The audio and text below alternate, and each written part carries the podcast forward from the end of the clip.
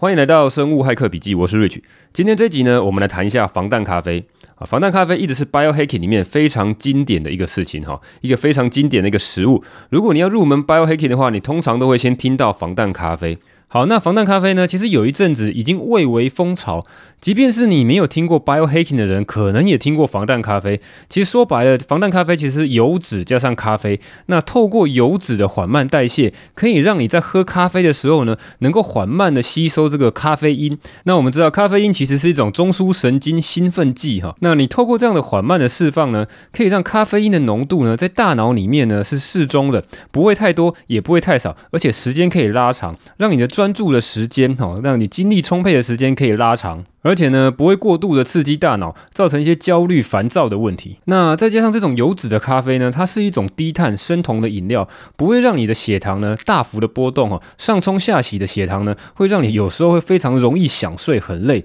那另外一个好处就是可以很容易的去减肥，因为它里面的是碳水化合物极低哈，所以你可以达到生酮饮食的效果，或是所谓的低碳饮食的效果。嘿，号称可以燃烧脂肪啊，可以减重啊。所以这个世界上好像跟减重啊、减肥相关的东西呢。很快就会爆红。那今天这集呢，我们除了谈一下防弹咖啡是什么呢，跟你有什么要注意事项以外呢，也谈一下我对于防弹咖啡的看法。啊，因为我最早呢，其实对于这个防弹咖啡非常的着迷，我觉得说哇天哪，有个天才发明这种东西呢，真的太棒了。但事实上呢，在经过多方的研究之后呢，有很多的 biohacking 呢，也不一定经得起考验哦。就像一般很多科学的这些实验啊，或是研究的成果呢，可能到后来呢，渐渐的呢，被我发现呢，有很多的破绽哦。常常他是 cherry picking 的一些东西哈，就是挑他觉得想要的东西。那背后呢，常常有些商业的目的哈，他会把它包装成一个很厉害的一个产品。然后呢，主要是在做这个销售。像防弹咖啡这件事情呢，其实可以追溯到哦，我常常讲的一个 biohacker 叫做 Dave Asprey 哈。其实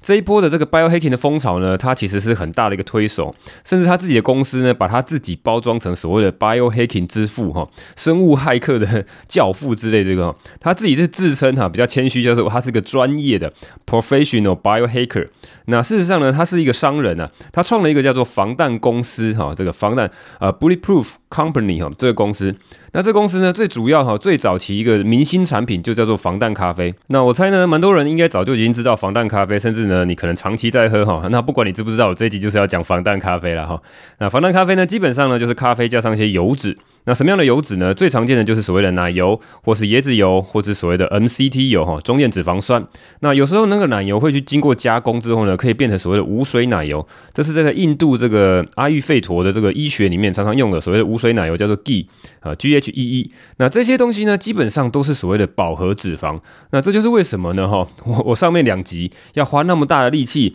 来去探讨说饱和脂肪到底对人体有没有伤害？好，至少我的结论是认为它是个中性的哈，有很多的。科学家都这样认为，那当然你可以参考你的证据啊，你可以参考我提供的这些证据，或是你自己去网络上面搜寻更多的证据来做自己的判断。那因为呢，你在做 biohacking 之后呢，防弹咖啡这件事情你就很大的一个心理障碍，因为它要加入大量的这个所谓的饱和脂肪。那到底是所谓的防弹，是所谓的增加脑力，是所谓增加你的健康，还是去伤害你的健康？哈，你自己要做科学上的判断。那我先讲我自己的结论啊，我我不相信这个美国心脏协会讲的讲法哈，说完全要避开或是把它减低到最低。但是呢，我也不相信商人哈，Dave Asprey 这个防弹咖啡的 CEO，呃，他现在已经退下来变董事长哈，我也不相信这个商人说你可以大量的吃。我认为这两个东西呢，都是个两个极端。好，我认为说你可以适量的使用了哈，我的我的论点是这样子。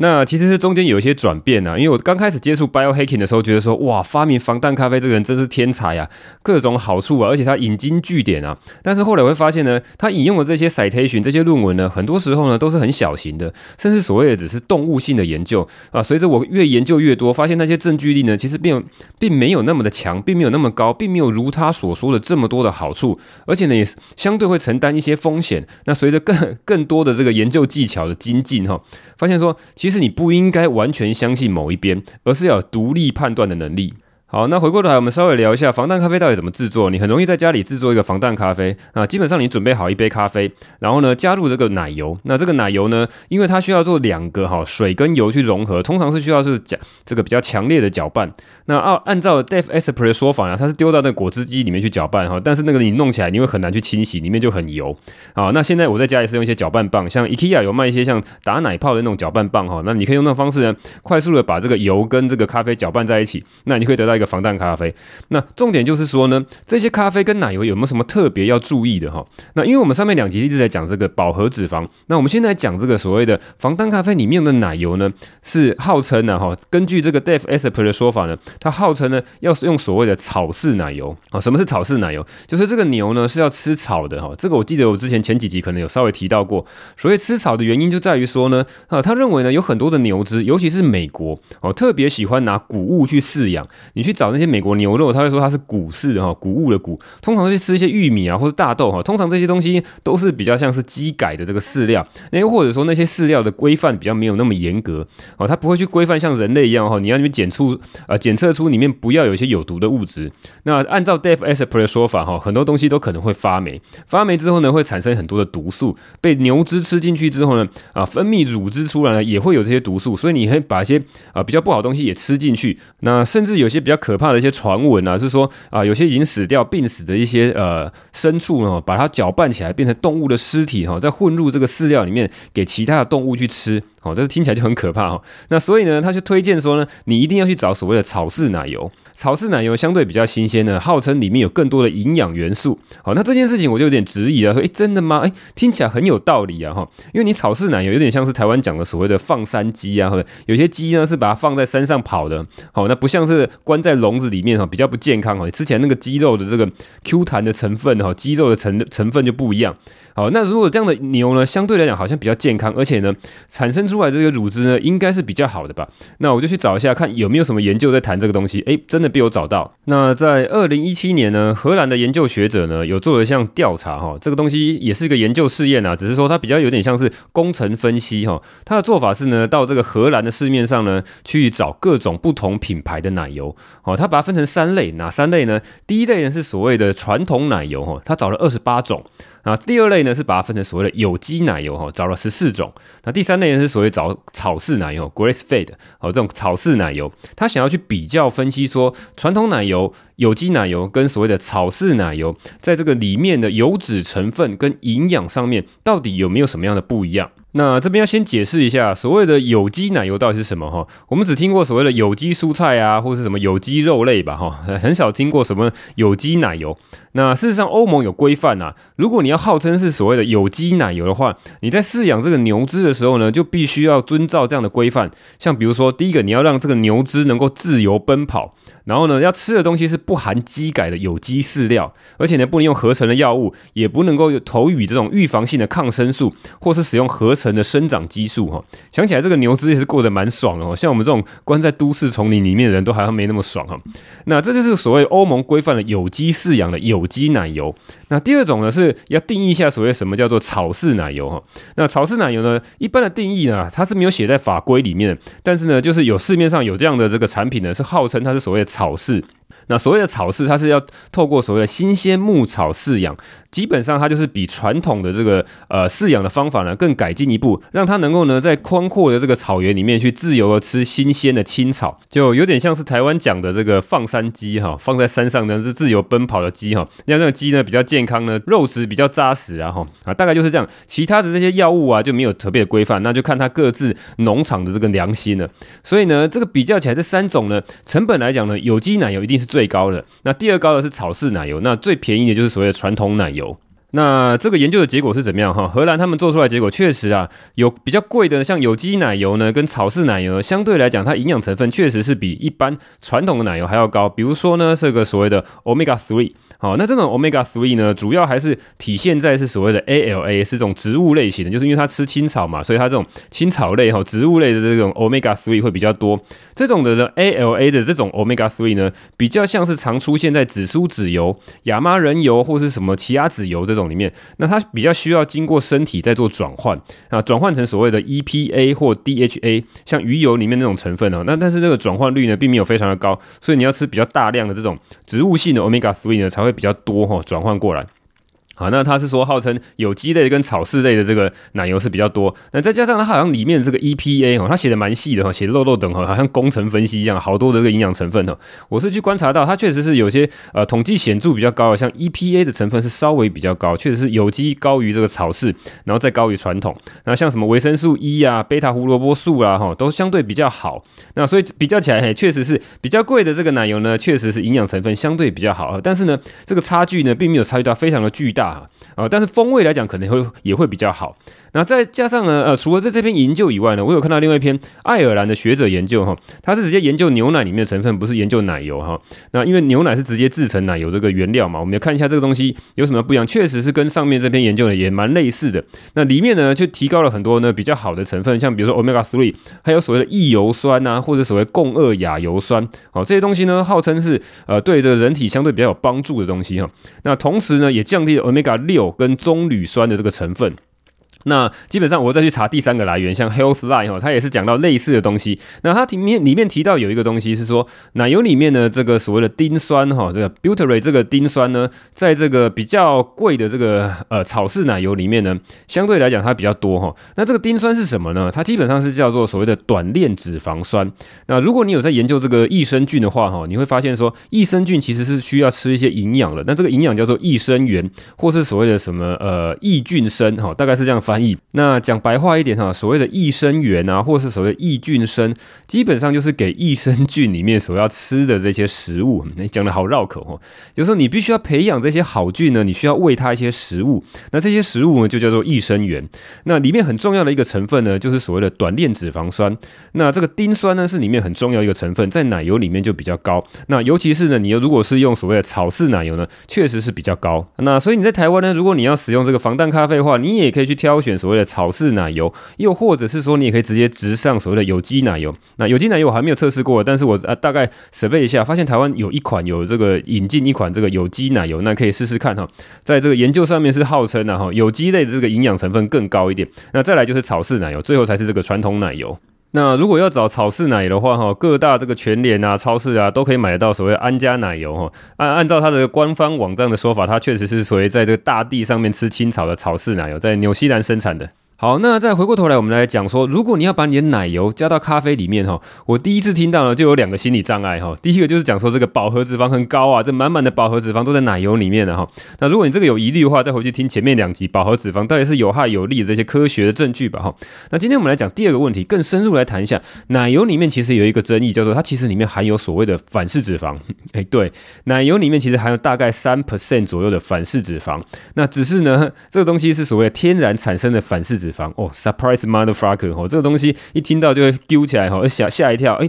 有这种所谓的健康的食品，难道里面又有所谓的可怕的反式脂肪吗？哈，恶名昭彰的反式脂肪。那当然啦，现在是比较有认可的，就是大家比较有共识的是说呢，如果是在实验室里面做这种工业界将植物油做部分氢化哈，让这个植物油呢能够变成比较稳定凝固的油脂哈，生产出来这种不预期的副产品才会产生这个人工的反式脂肪。那已经被证明说，这种人工的反式脂肪是绝对是完全是有害的哈。那现在这个奶油里面呢，已经天然的产生哈，你不是人工去制造的，它本来就会有一些反式脂肪哈。我们分析出来就是发现是这样。那我们来看一些比较第三方的讲法哈，我就查到说有几个比较大型的机构呢讲的这些卫教的文章哈，卫生教育的文章。第一个像是哈佛公共卫生，它里面有讲到。那第二个就是所谓的梅约诊所哈，梅约是美国最大的这个连锁的这个医学中心哈，他会跟你讲说，哎，人工的反式脂肪有害，但是天然的反式脂肪是哎，我还不知道哈。现在科学证据，他们还认为不是那么的明确。但是呢，有一些比较小型的动物试验哈，像加拿大有两个动物试验呢，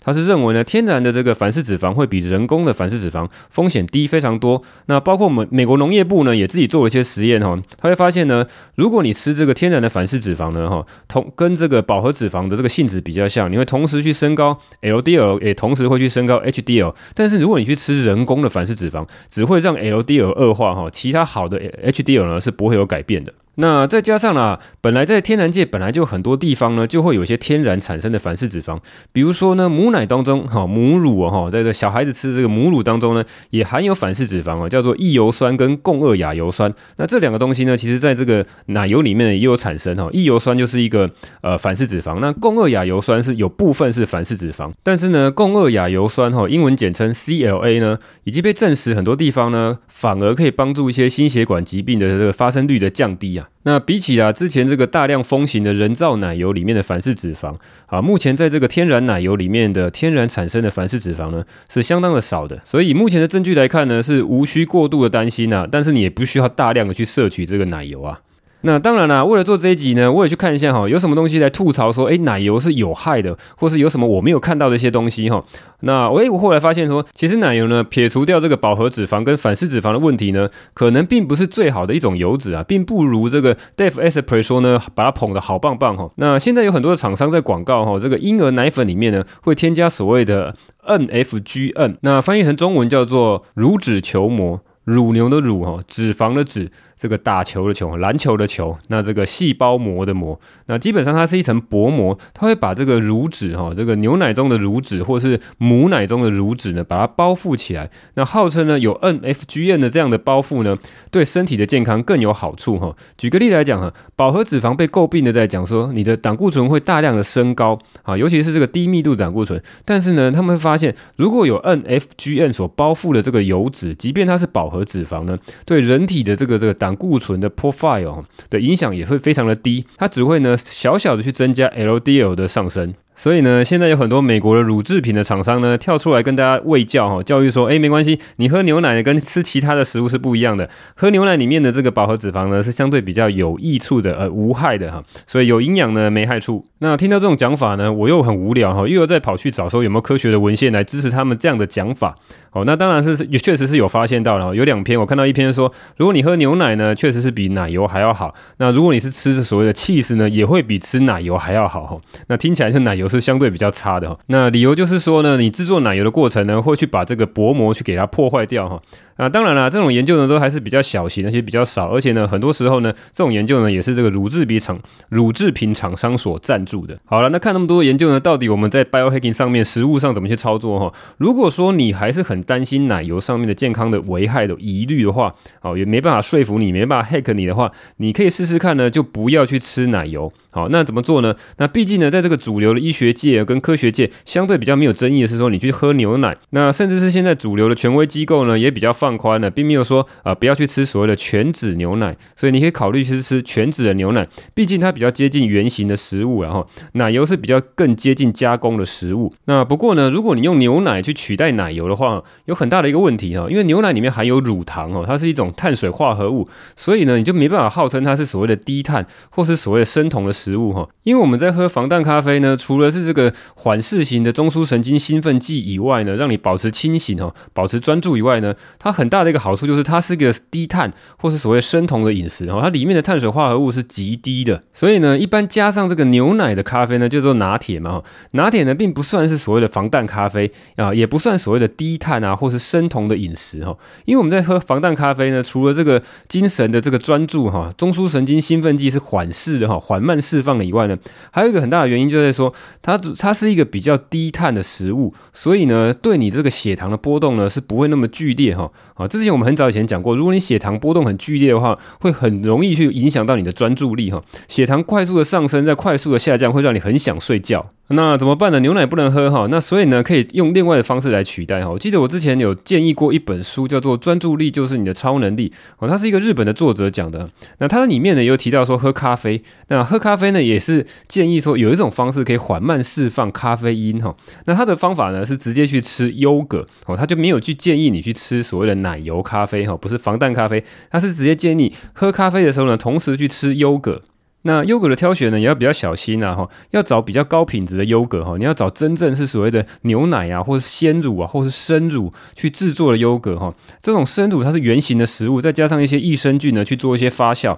好得到一些比较固体性的这种优格。你不要去找一些很便宜的，然后里面都是放一些香料，或是放一些人中人工的一些胶啊，哈，拿把它模拟成这个优格的形状哈，那吃起来呢就完全没有那个效果。哦，那那还有一个很大的一个重点就是说，你要去找这种全脂的哈，你不要。要去找这种脱脂啊，或是低脂的这种优格。那这样呢，用优格来取代奶油的话，哈，变成所谓的优格咖啡话，也可以得到类似的效果啦。那前一阵子刚好有个听众主动来私讯我哈，讨论一下益生菌的东西哦，他也推荐我吃一些优格。那我最近呢，就把我喝咖啡的时候呢，放奶油这个习惯呢，改成直接换成用吃优格再配这个黑咖啡哈，这个美式的黑咖啡哈，哎，我觉得效果也还不错。那优格里面呢，含有一些是所谓的益生菌哈，跟肠道菌哈，啊，肠道菌这东西也蛮屌炮，蛮厉害的哈。这个可能另外再找一集来做了哈，这个东西可以讲整整的一整集。那这一集呢，就主要在讲防弹咖啡的部分了哈。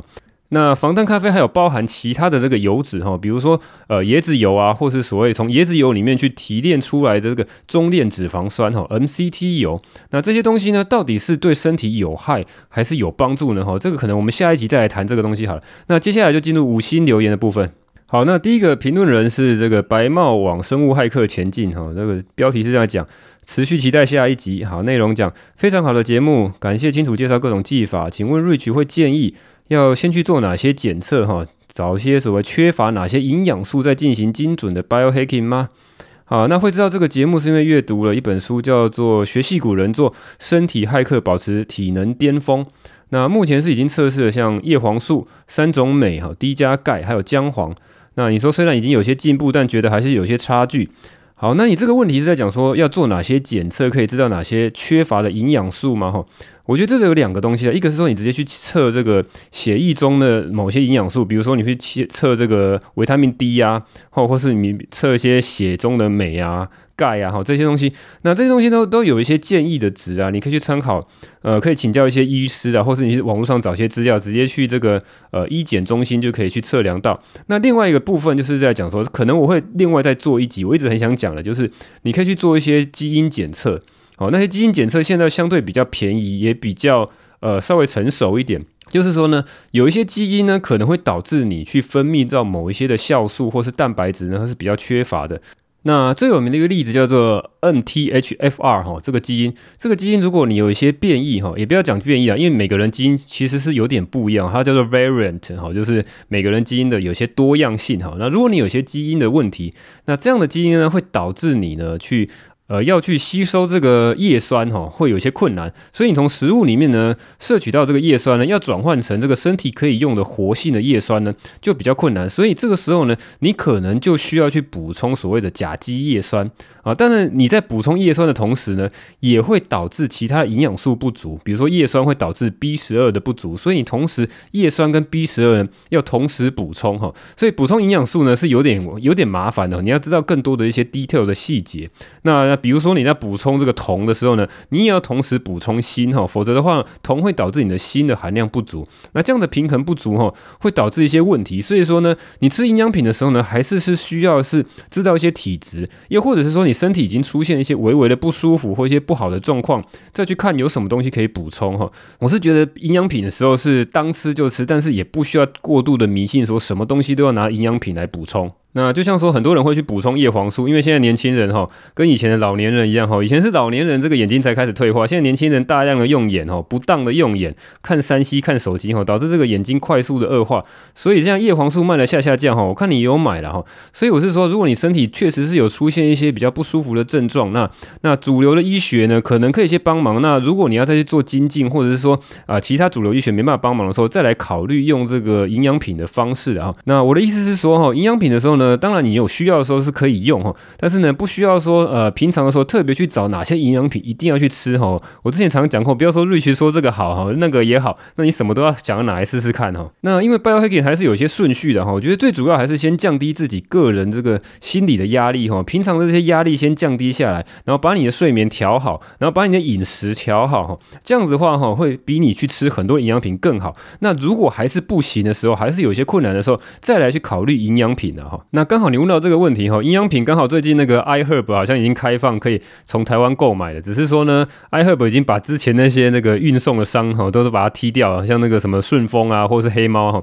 完全就不能用，只能够用 DHL。那 DHL 呢，就是一个公事公办的一个美商嘛，就是你要缴很多的费用哈，照它的程序来做，所以呢，你要用它的话哈，这个第一个运费很贵哈，就贵了好几百块，以前是免运嘛。那现在 DHL 是要有运费，而且呢，你要去预缴它这些税金跟它这个预付垫款的这个手续费哈，哇，搞起来呢，我发现我买一千八百块的东西呢，好像要缴将近一千八百块的零零总总运费加规费。那我就跑去找 iHerb 的客服问说，诶，这样子不对啊，如果我是金额购买在两千块以内，照台湾的规定应该是可以免税的，所以你不应该收我税金，也不应该收我这个所谓的税金代垫费。我记得 DHL 它的代垫费很高哦，你代垫一次的话要付四百二十块，就是说他帮你付了税金，然后你再去付钱给他，你还要再多缴四百二十块。我是觉得这个 iHerb 是一站就把它搞定，就是说他直接在你购买的时候就先给你收钱，那他再去付给这个 DHL 的钱。那我就问他 iHerb 说，那如果我没有税金，你为什么要给我收这一笔钱呢？他说，那那客服的回复是说，如果你确定哈这一笔的订单是不需要税金的话，他会再另外退还给你。那这我还没有测试过了，我打算也是用这种正规的方式大走大门来购买这个营养品啊。那这边要呼吁大家哈，如果你买营养品的话，还是要遵守台湾的法规啦。比如说像之前讲的这个褪黑激素哈，您应该是现在没办法直接买的。好，我照照他的规定应该这样讲，如果你还是要买的话，就要特别去这个卫福部里面去做申请哦，那个有点麻烦，你必须要提早三十个工作天里面先去申请。那申请完之后呢，才去做这个专案的进口哈。这个我还没有测试过怎么做哈，但是至少。现在一般的营养品，比如说买一些鱼油啊，或其他比较低剂量维他命呢，现在是在 iHerb 上面可以透过 DHL 可以送到台湾。那网络上好像很多人推荐一些奇奇怪怪的代购方法哈，我是比较不推荐的。我是希望这个开大门走大路哈，看 iHerb 怎么样弄我就弄。那多少付一点运费，不要太贵的话，我是还可以接受啦。那所以说呢哈，我之前有讲过，如果你有需要的话哈，买营养品到 iHerb 是不错的。那有需要的话哈，那可以填我的这个折扣码。那如果他原本没有些比较高额的官方的折扣码的话，你可以填我的折扣码。如果有话，你用它的话，它的折扣可折比较多。那我的折扣码会放在这个 show note 这个文字描述栏里面哈。哎，很久没有来无良广告一下哈。我的折扣码叫做 RIC seven 五零二，RIC seven 五零二。哎，很久没讲都有点忘记了。好。好，那第二个这个评论人，五星评论的评论人哈，这是来吹捧的哈。评论人是 N F L B E L X 哈，每次都准时收听啊，内容是讲太棒了，有不同的见解，希望可以持续下去。嘿，你应该是来催我哈，很久没有更新了。好，感谢你的这个五星留言。好，那接下来这个留言是呃 Wilderness，哎，这个应该是有来找我的哈，应该是他有来跟我聊一下哈，聊得蛮多的哈。那他这个留言是在讲说很赞的 podcast 的内容哦，内容讲 Hi Rich，很高兴有人可以分享生活骇客相关的议题哦，有这个 podcast 有点相见恨晚的感觉。我是一个软体开发工程师，从二零一四年在防弹饮食中开始注意，并且将生物骇客的习惯从睡眠、防弹饮食、保健食品切入，啊，特别喜欢用 C 八 NCT。加上草式奶油，好，在物价接涨的时代里，我可以在公司附近用防弹咖啡降低经济上的负担，并提高专注力，增加工作产出啊。这个我必须提醒一下哈，我就最近在研究这个防弹咖啡跟这些草式奶油啊加咖啡这东西，你说完全去把它。呃，取代掉，有些人会把它取代成早餐哈，这个东西有些人会批评说，这样的方式呢会导致你一些营养的不足。虽然说我们自己吃这些早餐都没什么营养了哈，你长时间如果只用这个防弹咖啡来当早餐的话，可能还是需要加一些其他的这个蛋白质，吃一些鸡蛋啊，或是其他的这些食物然后。呃，接下来你讲说，呃，长期的目标是希望有品质的生命时间哦，可以拉长哦，大家想说这个可以活久一点，活健康一点嘛。那为了这件事情呢，在经济上我采用了 Vanguard 指数型成长投资策略哈。你讲到这个。投资都讲出来，那在健康跟经济两者相辅相成。啊，选择软体业进入哈，主要是职涯发展，是因为有这个概念的影响。啊，因为软体的部署的特性可以让我生产的时间复制很多份来进行贩售。哎，对，这个就是说软体有这个所谓的杠杆效应啊，你做一份软体，然后可以分散到很多人去用嘛。那像我们在做内容也是一样嘛，吼，录一份的这个内容呢，有很多人可以听。啊，好，那你说你在 iOS 方面有个人的专案哈？我对我看到你有两个 App，一个是 App 是关于这个垃圾车哈动态追踪，另外一个是 Gogoro 的电池站，好，你可以串联电池站的路径规划哈。那既然来留言的哈，意气相挺啊！我真的去那个 iOS 的 App Store 上面去搜寻哈，那要搜寻“垃圾车动态”五个字哈，就可以找到它第一个搜寻出来的结果哦。它有三千多个评分，而且呢，在评等在四点二星哦。以这种程式可以得到这样的评等哈，我是相当厉害哈。哈哦，那第二个 App 更厉害，叫做购电池站 Gogoro 换电站。那它这个评价有到五千八百多个哈，评价有四点七颗星，哇，也是相当厉害哈。哇，那以这个个人开发者而言哈，真的是相当厉害的成绩啊。好，那五星留言就念到这边了。那这边也公开问一下大家，那大家是比较想要听谁的专访呢？哈，想要去看看谁可以来做专访，会对你们比较有收获哈。大家想听谁呢？那有需要的话哈，你可以在五星留言里面来建议一下我去访谈谁，啊？哈比如说你听的哪些 podcast 哈是比较不错的，你希望我去做他的专访哈。那又或者是有些人会经营一些脸书啊，或是 IG 哈，跟生物骇客的题目比较相关的哈，这个升级大脑啊，哈，增加身体素质啊，哈，跟这个情绪稳定的相关的这个议题。啊，那当然啦，如果是要上我的节目来做专访的话，唯一只有一个条件，就是我佩服的人，所以我一定要很彻底的研究这个人到底是不是真的很有料啊。比如说听过他的 podcast 或看过他写过的文章哈，确定这个人是很棒很屌，对大家有帮助的哈，我才会请他来做专访。好，那最后还是要讲一下赞助跟抖内的连接一样，我放在文字描述栏里面。哎，大家千万不要误会哈，我绝对不是贪财，对不对？对于钱这种东西呢，我都觉得这种身外之物，我已经修炼到所谓心如止水，所以我也公开呼吁大家哈，不要把金钱的观念放得太重。你放下这种执念，对于你的心灵跟身体的健康一定会有很大的帮助，对不对？你如果不要这些钱的话，可以给我啊。好了，以上都是干话了。我来测试一下哈，放了一个纳米金额的抖内金额，Lucky Seven。那之前啊，两万多个已经大额赞助过的人，不要再来赞助了。我怕银行跟我说我的收款额度爆炸。好，给别人一点机会了哈。好了，如果这个干话你也听得完的话哈，就参考一下这个抖内连接吧。好，我是 Rich，这里是生物骇客笔记，拜。